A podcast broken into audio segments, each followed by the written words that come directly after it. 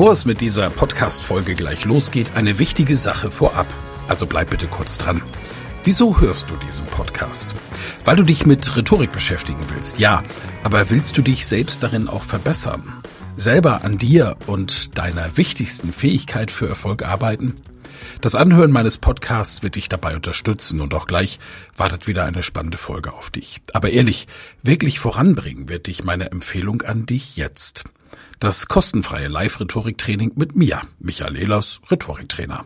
Darin erfährst du, wie du Redeangst besiegen kannst, was du tun kannst, um andere Menschen zu überzeugen, welche Tricks die Profis nutzen, um in allen Situationen Sicherheit auszustrahlen, mit welcher innovativen Methode du über dieses Training hinaus am Ball bleiben und deine Rhetorik in der Praxis trainieren kannst. Sei also dabei. Pausiere gerne die Folge und gehe auf www.rhetorikheld.de. Diese Website findest du auch in den Show Notes. Wir sehen uns dann. Ich freue mich riesig drauf und jetzt viel Spaß bei der Folge.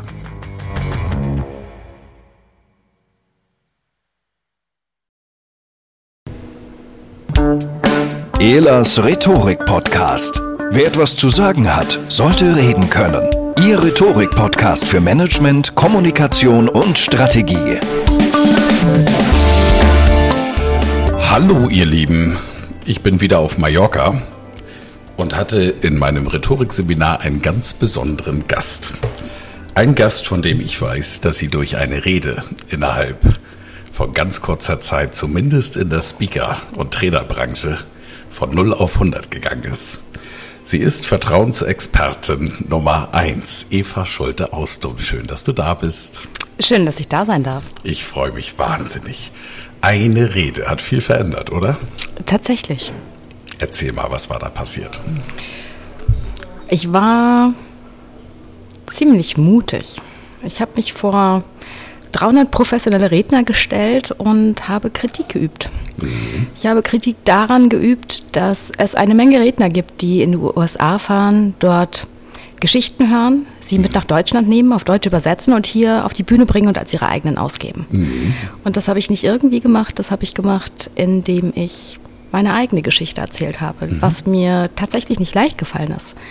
Aber es gibt ein sehr schlaues Zitat von Goethe, der mal gesagt hat, wer sein Warum kennt, der erträgt jedes Wie. Mhm. Und es hat mir geholfen, an der Stelle mutig zu sein, weil wenn wir Menschen bewegen wollen, wenn wir Ideen in die Köpfe von Menschen setzen wollen, dann erreichen wir das am besten, wenn wir sie berühren. Mhm. Und das erreichen wir am besten, wenn wir selbst berührt sind. Mit eigenen Geschichten, mhm. indem wir mutig sind, indem wir unsere Komfortzone verlassen und uns Dinge trauen, die wir uns unter normalen Umständen sehr wahrscheinlich nicht trauen würden. Mhm. Hast du denn mit der Reaktion, die du bekommen hast, gerechnet? Nee, überhaupt nicht.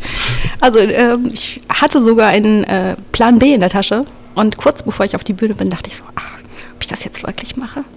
ja, also ähm, recht neu in der Branche zu sein und äh, dann mit so einem Thema, was sehr persönlich für mich war, aber auch mit so einer Message daraus zu gehen, da gab es zwei Möglichkeiten. Entweder es läuft super oder es wird total kacke. Mhm. Und äh, ich bin sehr froh, dass ähm, Variante 1 eingetreten ist und mhm. ich hatte am Ende meiner Rede sieben Minuten Standing Ovations. Mhm. Ähm, das weiß ich nur, weil es gibt ein Video dazu. Und äh, am Ende des Tages habe ich es dann zu Ende geguckt und dachte, krass. Ja. Also war eine, ein sehr spannender Start für mich in das Rednerdasein? Ja, ich war leider nicht vor Ort, aber ich habe sofort von dieser Rede erfahren von einem gemeinsamen Kollegen, Stefan Heinrich, der mir noch am selben Tag gesagt hat, da war jemand auf der Bühne, das war der Kracher, die hat den Vogel abgeschossen. Eva, die musst du kennenlernen. ja, das war toll. Und die ganze Branche hat in der Tat darüber gesprochen. Warst du schon vor diesem Vortrag als Keynote-Speakerin tätig? Ich hatte ein paar Vorträge gehalten, aber ähm, tatsächlich immer das, was einen guten Redner in meinen Augen auch ausmacht, mhm. vermieden. Mhm. Nämlich Themen, die unbequem sind. Mhm. Themen, die für mich Unsicherheit bedeuten. Mhm. Und mein Forschungsfokus und das, worüber ich spreche, ist Vertrauen. Ja. Und ich habe dann irgendwann auch gedacht, naja, also wichtig wäre wahrscheinlich für die Leute zu wissen, warum beschäftige ich mich eigentlich mit Vertrauen? Mhm. Ja, warum gehe ich raus und helfe Unternehmen eine neue Vertrauenskultur zu etablieren, in der mhm. sich Menschen wohlfühlen, in der sie gerne arbeiten, in der sie morgens motiviert aufwachen, sich trauen, Fehler zu machen und am Ende des Tages zufrieden nach Hause gehen. Mhm. Und das kann man auf verschiedene Arten machen. Und es gibt für mich da auch kein richtig und kein falsch. Mhm. Es gibt für mich aber unterschiedliche Stufen,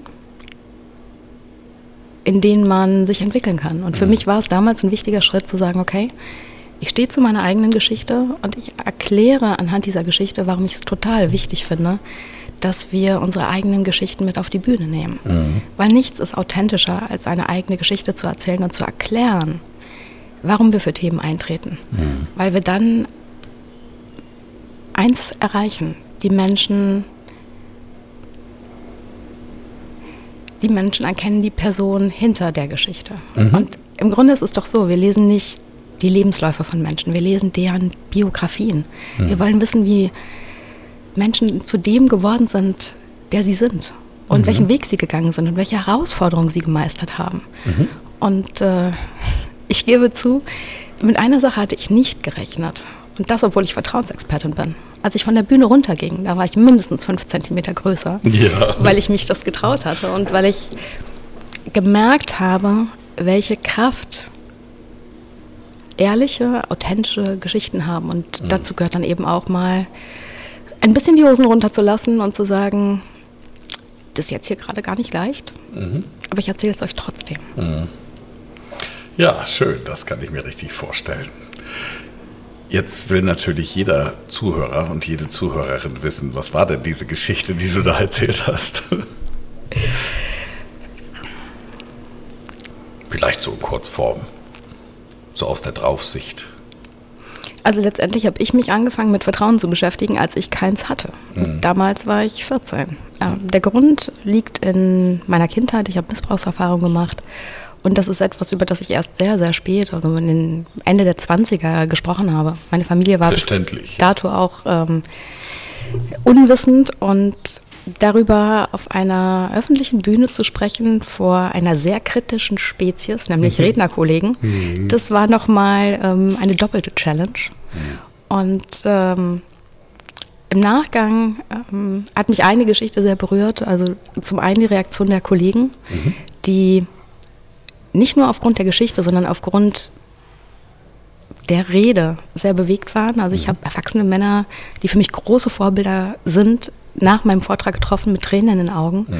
Und ähm, ich hatte einen Kollegen dabei, der sehr erfolgreich ist im Markt. Also für mich einer der Big Player, der mhm. vor mir stand und da kullerten die Tränen und dann hat er mir seine Geschichte erzählt, mhm. die eine ganz andere ist. Mhm. Aber das Spannende ist, dass Geschichten uns verbinden, mhm. ja, dass Geschichten Nähe schaffen und dass sie uns auch das Gefühl geben, dass wir nicht alleine sind. Und dafür muss es nicht die gleiche Geschichte sein, sondern jemand, der uns Mut macht, der uns inspiriert, der uns mit seiner Geschichte auch Hoffnung gibt und der zeigt, egal was wir erlebt haben, mhm.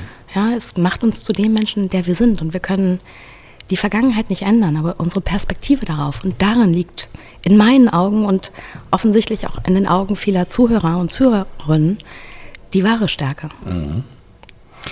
Also man muss sich erst einmal öffnen, um auch andere Menschen öffnen zu können. Mhm. Mhm. Sehr schön. Und dazu braucht es Vertrauen. Und Definitiv. das wurde dann dein Forschungsthema. Und wie ich weiß, steckst du da unglaublich tief drin. Was macht Vertrauen denn aus? Vertrauen ist ein relativ neues Forschungsfeld. Ja, mhm. Wenn man sich viele Forschungsbereiche zum Thema anguckt, ähm, egal ob zwischenmenschliches Vertrauen oder Vertrauen in die Politik oder Vertrauen in Unternehmen, dann gibt es nicht die eine Definition. Und das ist für Forschung eigentlich relativ ungewöhnlich. Mhm. Aber es gibt drei Merkmale, die die allermeisten und gängigsten Definitionen gemeinsam haben. Vertrauen bedeutet, ich gehe Unsicherheit ein, mhm. ich gehe ein Risiko ein und ich gehe davon aus, dass der andere es nicht gegen mich verwendet. Mhm. Egal, ob wir ein Geheimnis teilen, ob wir jemanden um Hilfe bitten, es geht eigentlich immer um die, diese drei Dinge. Also Sicherheit aufgeben, Schrägstrich Unsicherheit eingehen, ein Risiko eingehen und eine positive Erwartungshaltung. Mhm. Mhm. Und jetzt bist du im Augenblick wahnsinnig erfolgreich. Also ich folge dir ja auch auf Instagram. Ich werde es in den Shownotes verlinken. Und eigentlich hat Eva Schulte-Austum fast nie frei. Das heißt, im Augenblick scheint es unglaublich viele Unternehmen zu geben, die sagen, ja, Vertrauen, das wollen wir auch. Was bringst du denen bei, damit sie die Sicherheit aufgeben, die Unsicherheit eingehen und das Risiko eingehen? Was müssen die lernen, was müssen die mitbringen? Das allererste, was sie, was sie lernen dürfen und äh, wo ich sie mit hinter die Kulissen der Vertrauensforschung nehme, ist, mit den Mythen aufzuräumen. Mhm. Ja, also der Grund, warum uns Vertrauen an vielen Stellen schwerfällt oder warum wir schlechte Erfahrungen machen, ist tatsächlich, dass wir einigen Vertrauensmythen aufsitzen. Das mhm. sind Halbwahrheiten, die nicht komplett falsch sind, aber unvollständig. Mhm. Zum Beispiel der Klassiker, Vertrauen ist gut, Kontrolle ist besser. Ja, ja also. Uh, krieg Gänsehaut. Das, ähm, also ich bin international unterwegs gewesen, mhm. in neun Ländern, habe über 350 Menschen interviewt, Vertrauensforscher, Experten aus Politik, Wirtschaft, den Medien, Menschen wie dich, die Hörer da draußen und wie mich, weil jeder hat seine eigene Vertrauensgeschichte.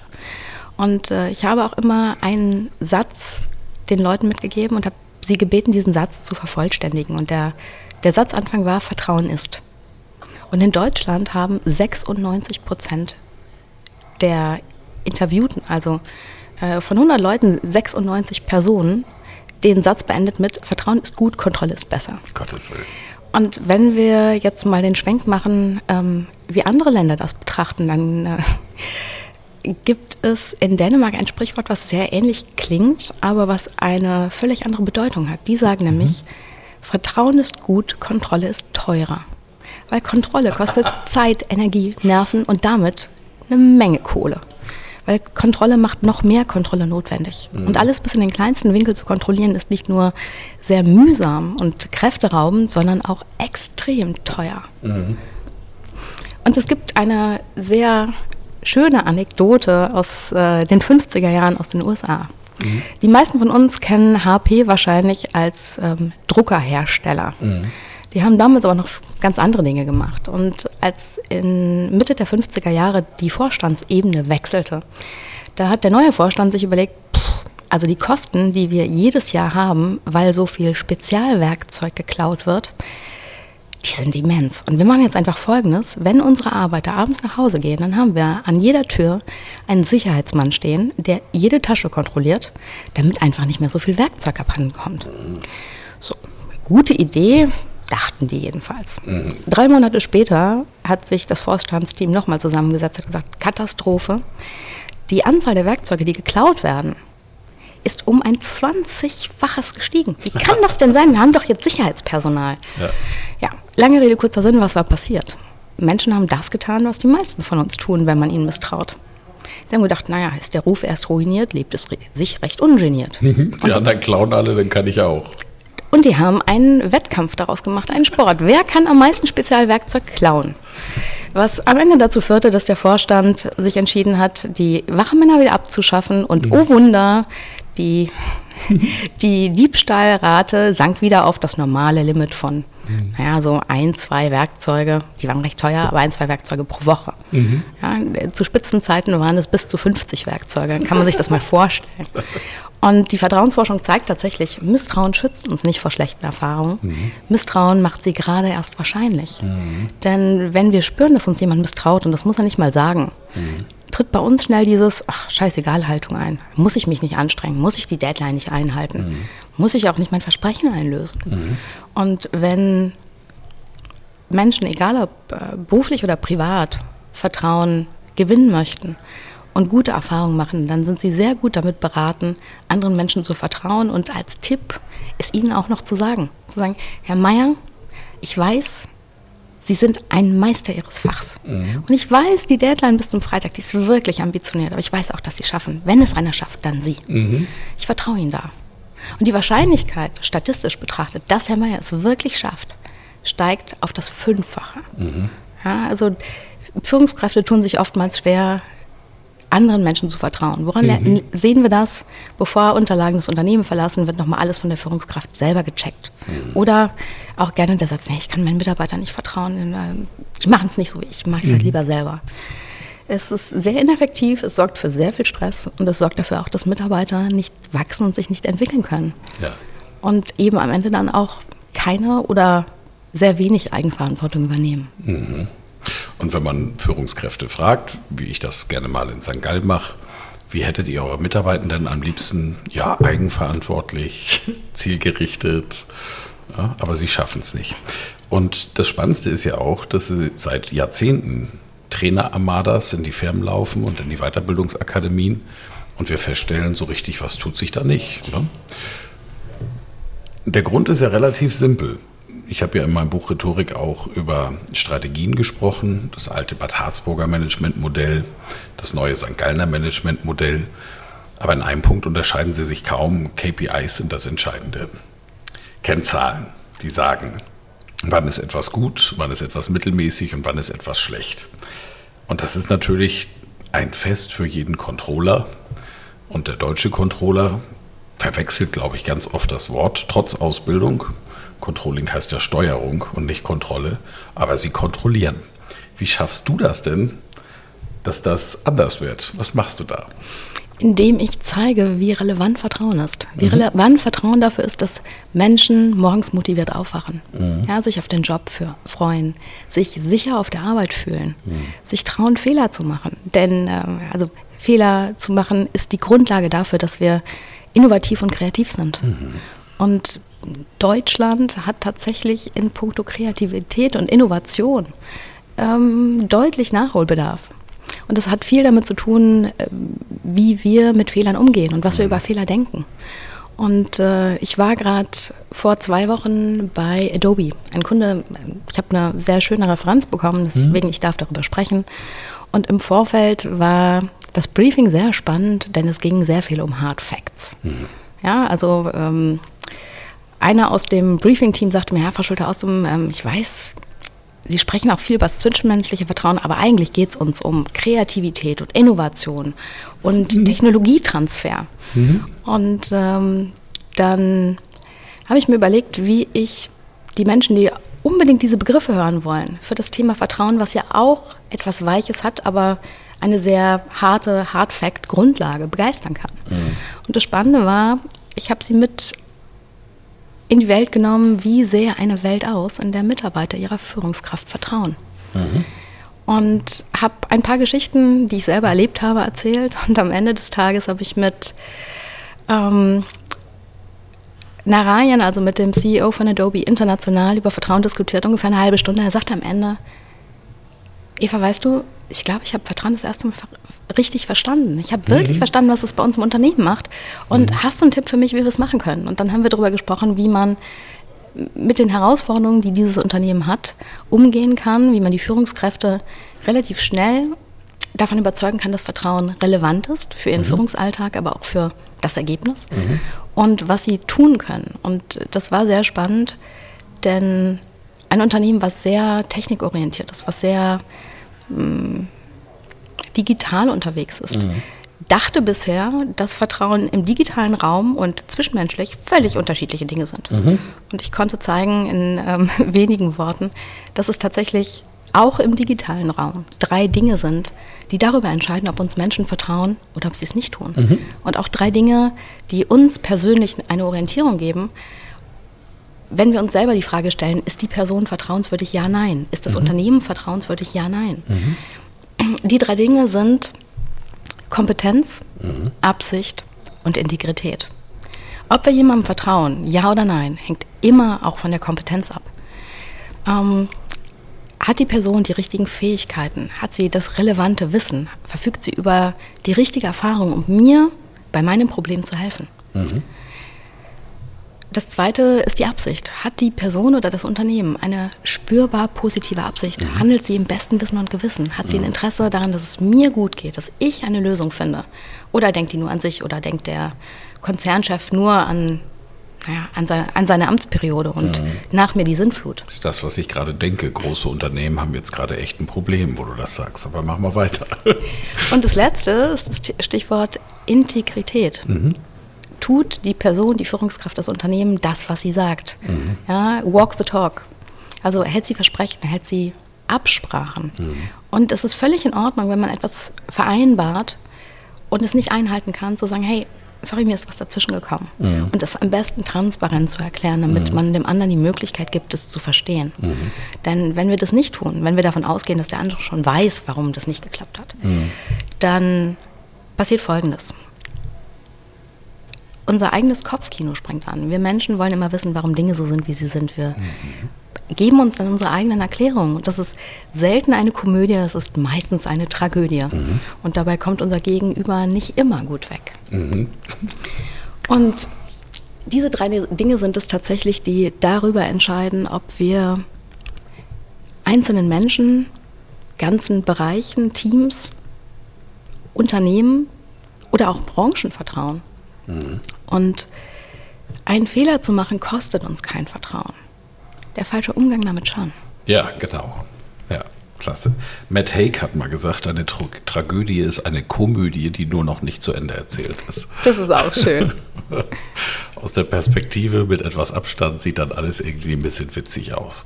Und gerade Fehler, die aus Heuchelei passieren, ne, wenn du von Integrität und Absicht sprichst und die Person macht das dann nachher nicht, was sie vorher versprochen hat, dann haben wir es mit dem H in Shit zu tun. Shit sind ja die äh, Abkürzung für Stress.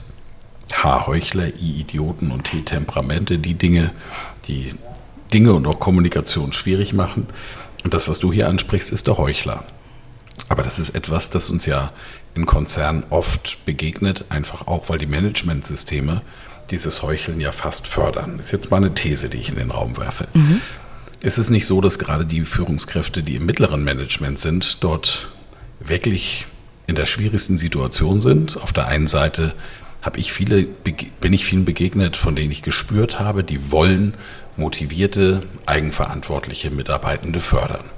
Und auf der anderen Seite haben sie über sich ein Management-Team, die heute A sagen und morgen B und ihnen immer wieder in diese Situation bringen, dass sie Dinge anders machen müssen. Mhm. Wie kannst du helfen, damit sowas in Zukunft nicht mehr passiert? Das allererste, die Treppe wird immer von oben gefegt. Ja, oder andere sagen auch, der Fisch stinkt vom Kopf her. Super Buch, super Buch. Und ich arbeite vorwiegend mit äh, der CEO-Ebene, also der ersten Management-Ebene, mhm. manchmal auch mit der zweiten. Ähm, denn da gilt es darum, die wunderschönen Werte, die viele Unternehmen ja so toll auf ihrer Website haben, ja. mal in akt aktuelles Handeln zu überführen. Ja, also was Menschen brauchen, um gerade auch in dieser Zeit, in, in Krisensituationen, mhm. in Veränderungsprozessen mitzugehen, ist psychologische Sicherheit. Mhm. Ja, ein ganz, ganz wichtiger äh, Faktor, um überhaupt Vertrauen etablieren und wachsen lassen zu können. Und Glück, also Glück zu fühlen, ja. Mhm. Und das allererste ist tatsächlich, einen Vertrauensvorschuss zu geben. Das heißt, an der eigenen Haltung zu arbeiten. Mhm. Und da sind wir in Deutschland. Ähm, da haben wir noch ein bisschen Potenzial, wie man so schön sagt. Ja, ich habe es doch probiert und der Trottel hat es nicht geschafft. Also wieder Kontrolle. Also Menschen in anderen Ländern, in den vertrauensstarken Ländern der ja. Erde, haben eine andere Haltung. Ja, mhm. Da ist die Grundhaltung, ich vertraue dir, solange bis du mich eines Besseren belehrst. So, woher kommt das? Du, das habe ich ja auch mhm. gelesen und schon gehört von dir. Das finde ich spannend. Also es gibt Länder, die haben eine andere Vertrauenskultur und dort wird einfach grundsätzlich vertraut, bis eben das Gegenüber das Gegenteil bewiesen hat. Bei uns ist es andersrum. Woher kommt das? Hast du da eine Antwort bekommen in deinen Forschungen? Ähm, ja, sogar sehr viele. Mhm. Also insgesamt sind es neun Vertrauensfaktoren, die darüber entscheiden, ähm, die sich auch in diesen dreien Kompetenz, Absicht, Integrität wiederfinden lassen, die darüber entscheiden, ob wir Menschen gerne vertrauen, ja oder nein. Mhm. Und ein extrem wichtiger Faktor dafür ist das Thema Respekt. Mhm. Ja, da geht es jetzt nicht nur um Wertschätzung, das ist ein, ein Aspekt von Respekt. Mhm. Da geht es um Dinge wie Augenhöhe. Mhm. Ja, also begegnet mir jemand auf Augenhöhe. Mhm. Und von Yoga Johansen, CEO eines internationalen Konzerns mit Sitz in Schweden, erfahre ich, dass das größte Kompliment, das wir einem Schweden machen können, ist, ihm zu sagen, du bist ein totaler Durchschnittstyp. Also Ach was. Das, womit wir hierzulande eher eine dicke Lippe riskieren oder ein blaues Auge, das ist in Schweden tatsächlich ein Kompliment. Ach was. Und ich wollte natürlich wissen, warum ist das eigentlich so? Also wie kommen Schweden auf die Idee, sowas als Kompliment aufzufassen? Mhm. In Schweden herrscht das Jante-Gesetz. Kein Gesetz im rechtlichen Sinne, sondern eher eine soziale Norm, die besagt, niemand ist besser, niemand ist schlechter, wir sind alle gleich. Was dafür sorgt, dass wir auf Visitenkarten oder Türschildern akademische Titel wie Doktor oder Professor vergeblich suchen. Mhm. Die gibt es nur, wenn die Schweden mal nach Deutschland reisen. und ähm, in Schweden ist es tatsächlich so, und das ist kein Märchen. Ich war da, ich habe es kontrolliert, mhm. wie man so schön sagt, ähm, dass die Management-Ebene mit den Reinigungsfachkräften morgens um neun bei der schwedischen Fika, der schwedischen Kaffeepause, mit ihrem schwarzen Kaffee und der Zimtschnecke zusammensitzen, jeder sich duzt und die morgens gemeinsam eine Viertelstunde einfach über Gott und die Welt reden. Mhm. Das schafft einfach eine gewisse Nähe. Mhm. Es schafft auch eine Vertrautheit. Mhm. Und Vertrautheit schafft wiederum Vertrauen. Mhm. Das sind zwei unterschiedliche Paar Schuhe. Vertrautheit entsteht durch gemeinsame Erfahrungen im Laufe der Zeit. Mhm. Die müssen nicht mal positiv sein.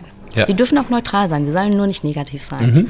Und mit jedem Mal, wenn wir jemanden am besten auch in unterschiedlichen Situationen erleben, wächst für uns das Gefühl der Sicherheit das Gefühl, wir können die Person besser einschätzen. Mhm.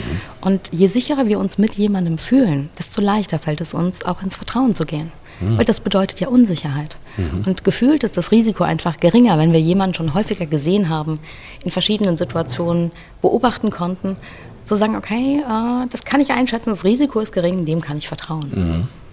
Das ist lustig, weil ich mal geschäftlich in Norrköping war in Schweden und habe mit denen ein Geschäft anbahnen wollen. Es war ein, ein kleiner Betrieb sogar, Handwerksbetrieb.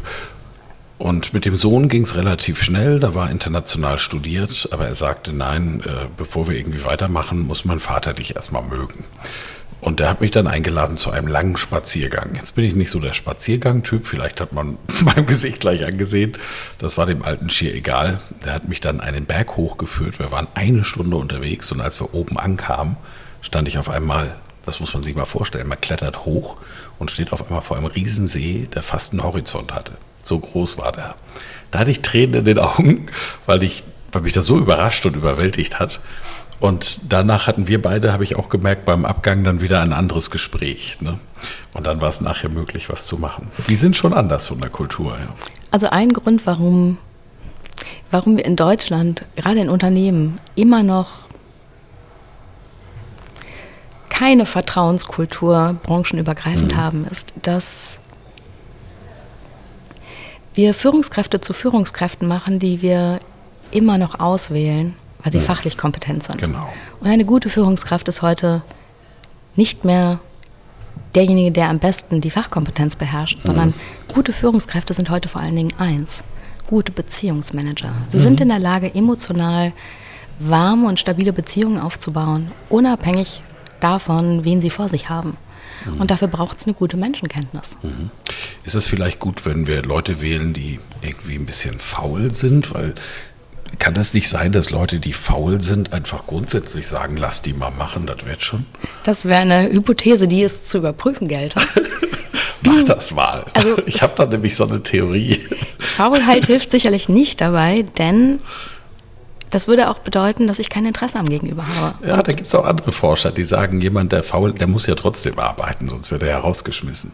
Aber dass die Faulen angeblich ganz besonders nach effizienten Methoden suchen und, und jemanden zu vertrauen und zu sagen, mach mal, das ist das Ziel, du kannst das, ich vertraue dir. Das ist ja auch ein Weg, als Führungskraft loszulassen, weil Kontrolle ist ja auch anstrengend, oder?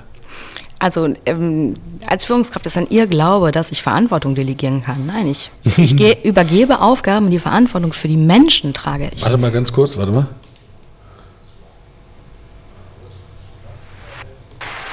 Da ist er. Das wollte ich nochmal untermauern, das war ein sehr schöner Satz.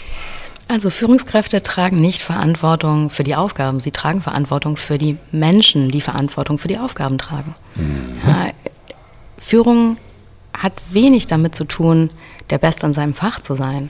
Führung hat viel damit zu tun, einen guten Überblick zu haben, ein guter Generalist zu sein und Menschen um sich zu versammeln, die fachlich brillant sind. Mhm. Und denen den Raum zu geben und die Möglichkeit zu wachsen, um Eigenverantwortung zu übernehmen, auch um Fehler zu machen und daraus zu lernen und zu wachsen und besser zu werden. Mhm. Und dann wird aus einer, einer Gruppe von Menschen auch tatsächlich ein Team. Ein Team, was sich gegenseitig unterstützt, mhm. was füreinander einsteht, was Lösungen für Probleme des Unternehmens zu Hause unter der Dusche sucht. Morgen, Montagmorgens ins Büro kommt mhm. und sagt, Chef, wir haben doch folgendes Problem. Ich habe mir folgendes überlegt, ähm, so und so könnten wir es machen. Mhm. Und ich habe da schon mal was vorbereitet, die und die Variante wäre möglich. Dann haben wir Menschen, die wirklich gerne eigenverantwortlich denken, ja. die freiwillig Verantwortung übernehmen und die über sich selbst hinauswachsen. Nicht, weil ihnen jemand in den Hintern tritt, mhm. was ja viele Führungskräfte heute immer noch glauben, ja. sondern weil Führungskräfte einen Raum schaffen, in dem Menschen ganz natürlich das Beste aus sich selbst herausholen. Ja, daran wollen wir arbeiten, oder? Absolut. Sehr schön. Eine Frage habe ich noch. Sag mal, jetzt bist du ja wirklich eine der bestgebuchten Speakerinnen, die ich kenne. Warum, haben meine Zuhörenden hier natürlich längst erkannt, hochkompetent, ja, sie hat keine einzige Notiz vor sich liegen. Sie spricht aus der Fülle des Gemütes, darf ich euch verraten. Die Absicht, dass du es ernst meinst, die ist erstens von der Herleitung her logisch und zweitens spürbar. Und Integrität ist sowieso, glaube ich, von meinem Gefühl her einer deiner wichtigsten Werte. Also damit bringst du ja alles mit, was eine Vertrauensexperte Nummer eins so braucht. Jetzt hast du es geschafft, durch eine Rede unglaublich bekannt zu werden, viele Multiplikatoren damit zu schaffen. Viele kennst du gar nicht übrigens, bin ich von überzeugt, die einfach mit im Raum waren oder auch davon gehört haben und bist sehr erfolgreich jetzt in deinem Bereich. Und hier auf Mallorca bist du in einem Seminar, das heißt Rhetorik 1, Grundlagen der Rhetorik. So, jetzt will ich wissen, warum bist du hier? Und natürlich interessiert meine Zuhörenden vielleicht auch, wie es war. Ich bin hier, weil ich dich total mag, weil ich unglaublich neugierig war, wie du das Thema Rhetorik greifbar und praktisch umsetzbar machst. Mhm. Konnte ich dich überraschen? Oh ja. also mein Ziel für hier war, für die vier Tage war, meine Komfortzone zu verlassen. Mhm. Und ähm, ich sag mal so, du hast mich so häufig aus meiner Komfortzone katapultiert und es hat ja auch noch Spaß gemacht, mm, dass das ich zwischendurch stimmt. echt so dachte, boah, ich hau ihm das gleich um die Ohren. Ja, ich hab's gesehen. Und dann dachte ich so, na, Moment, ich, das ist ja genau dein Lernfeld. Also ja. ähm, begib dich in die Unsicherheit und vertraue darauf, dass egal welches Thema dir da um die Ohren fliegt und egal wie wenig Zeit du für die Vorbereitung hast, mm. du alles in dir trägst, was du brauchst, um die Menschen emotional mitzunehmen kognitiv zu überraschen und zu überzeugen mhm. und am Ende des Tages eine Rede über ganz verrückte Themen zu halten, mhm. die in Erinnerung bleibt. Ja, genau. Schön. Ja, wir haben eben viel gelacht in der Abschlussrunde. Ich habe immer noch Tränen in den Augen. Äh, aber nicht nur, weil ich gelacht habe über die Rede. Ich habe bei der Abschlussrede bei Carsten gesehen, wie du ihn angeguckt hast. Ich habe es dir schon bei WhatsApp geschickt. Dieser Blick ist atemberaubend. Ich befürchte, ich weiß, wie es aussieht. Es war aber auch ein verrücktes Thema. Ja, das stimmt. Ja, liebe Zuhörenden, ihr habt Eva Schulte-Ausdum kennengelernt und jetzt hat sie vorhin unter anderem von drei äh, neuen Vertrauensfaktoren gesprochen. Einen haben wir hier ein bisschen besprechen können, Respekt, da spielt Wertschätzung, Augenhöhe eine Rolle und ich bin mir sicher, ihr wollt die anderen acht Vertrauensfaktoren auch noch hören. Das machen wir aber nicht jetzt, sondern dazu kauft ihr am besten Evas Buch. Das gibt es schon in Papierform und bald habe ich gehört auch als Hörbuch. Und in meinen Kanälen verspreche ich, werdet ihr davon erfahren, sobald das Hörbuch da ist. Das Buch könnt ihr schon kaufen und ich verlinke es natürlich in den Shownotes. Eva, gibt es noch etwas, was wir unseren Zuhörenden mitgeben können, was sie von dir wissen sollen? Oder mitnehmen können oder kaufen? Ich halte es da gerne praktisch. Mhm. Ich würde ich freue mich total, wenn ihr eine, eine Sache von jetzt an anders macht. Und das ist mir im Seminar ein paar Mal aufgefallen, weil ich auch immer darauf gucke, also wie gehen Menschen miteinander um. Mhm. Und das ist etwas, was ich sehr häufig auch in Unternehmen erlebe. Und mhm. das ist eine krasse Vertrauensfalle, der wir uns nicht bewusst sind. Mhm. Also wenn Sie da draußen ähm, mit sofortiger Wirkung bessere Beziehungen führen wollen, mhm. sympathischer, unkompetenter wirken möchten, mhm. dann lohnt es sich jetzt genau zuzuhören. Ein Punkt, den die meisten von uns großartig beherrschen, gerade die Deutschen, und der uns sehr schnell Vertrauen kostet und Beziehungen ruiniert, ist Tratsch. Mhm. Denn es gibt sogar Forscher, die behaupten, wenn wir miteinander tratschen, also schlecht über andere Leute reden, mhm. dann verbindet das. Aber es ist keine echte Verbindung, es ist keine emotionale Verbindung. Mhm. Und Fakt ist, wir alle tratschen. Mhm. Ja, mit Kollegen beim Mittagessen, mit Freunden auf einer Party, dem kreativen Gedankenaustausch, sind selten Grenzen gesetzt. Und es gibt tatsächlich eine Art von Tratsch, die Vertrauen stiftet, Beziehungen stärkt, uns sympathischer und intelligenter wirken lässt. Und das ist positiver Tratsch. Denn wenn wir gut über Menschen reden, wenn wir davon erzählen, was wir schätzen, was wir bewundern, was wir mögen, wovon wir beeindruckt sind oder auch wofür wir dankbar sind, dann entsteht was ganz Spannendes. Die Beziehung zu der Person, mit der wir tratschen, stärkt sich. Denn wenn die Person und wir später auseinandergehen, dann fragt die sich natürlich auch immer, wie reden wir wohl über die, wenn, die, wenn sie nicht im Raum ist. Und sie nimmt natürlich das Gefühl mit, boah, krass, die oder der redet so wertschätzend über andere. Mhm. Oh, das tut sie bestimmt auch über mich. Ja, also das stärkt die Beziehung. Mhm, Und es stärkt schön. übrigens auch die Beziehung zu jeder Person, Mhm. die, da, die das mitbekommt. Und ähm, ein Punkt, wenn wir merken, dass Menschen schlecht über andere reden, bewusst die Entscheidung zu treffen, nicht einzusteigen. Mhm. Sich selber treu zu bleiben und zu sagen, ah, spannend, wie du das siehst. Also meine Perspektive auf die Situation ist eine andere. Und tatsächlich einfach das Positive in die Situation reinzubringen. Und ich habe es ein paar Mal im Seminar erlebt. Und der Neugierde widerstehen. Genau. Und das Spannende, was dann passiert ist, dass der andere plötzlich irritiert ist. Weil das kennt er nicht. Genau. Und Irritation ist immer ein guter Impuls, um eine Verhaltensveränderung herbeizuführen. Und mir ist es ein paar Mal aufgefallen, dass plötzlich dann auch Menschen die Perspektive wechseln und sagen, ja stimmt, das war wirklich toll. Und ah, hast du das gesehen? Das ist mir aufgefallen. Es ging nicht um Teilnehmer im Seminar, sondern es ging um Leute, die wir draußen beobachtet haben. Und damit schaffen wir einfach, egal ob in unserem Team, im gesamten Unternehmen, mit Freunden oder in der Familie, eine respektvollere, angenehmere und auch sympathischere Beziehungsebene, die wiederum Vertrauen katalysiert. Sehr schön. Na, wenn das kein Appell ist zum Schluss, meine Lieben. Folgt der Eva unbedingt in den sozialen Netzwerken, dann seht ihr, wo sie sich so rumtreibt, mal eine Lesung macht oder eine Keynote hält. Manche Keynotes sind ja vielleicht auch öffentlich, dann kann man da mal zuhören. Ich danke dir herzlich, erstens für dein Vertrauen in mein Seminar gekommen zu sein und zweitens für die Zeit und diesen wunderbaren Podcast, wo ich mich sehr freue auf die Kommentare unserer Zuhörenden. Da seid ihr natürlich herzlich eingeladen, unter dem Podcast bei Instagram oder LinkedIn entsprechend etwas dazu zu schreiben. Dankeschön, dass du da warst. Sehr gerne.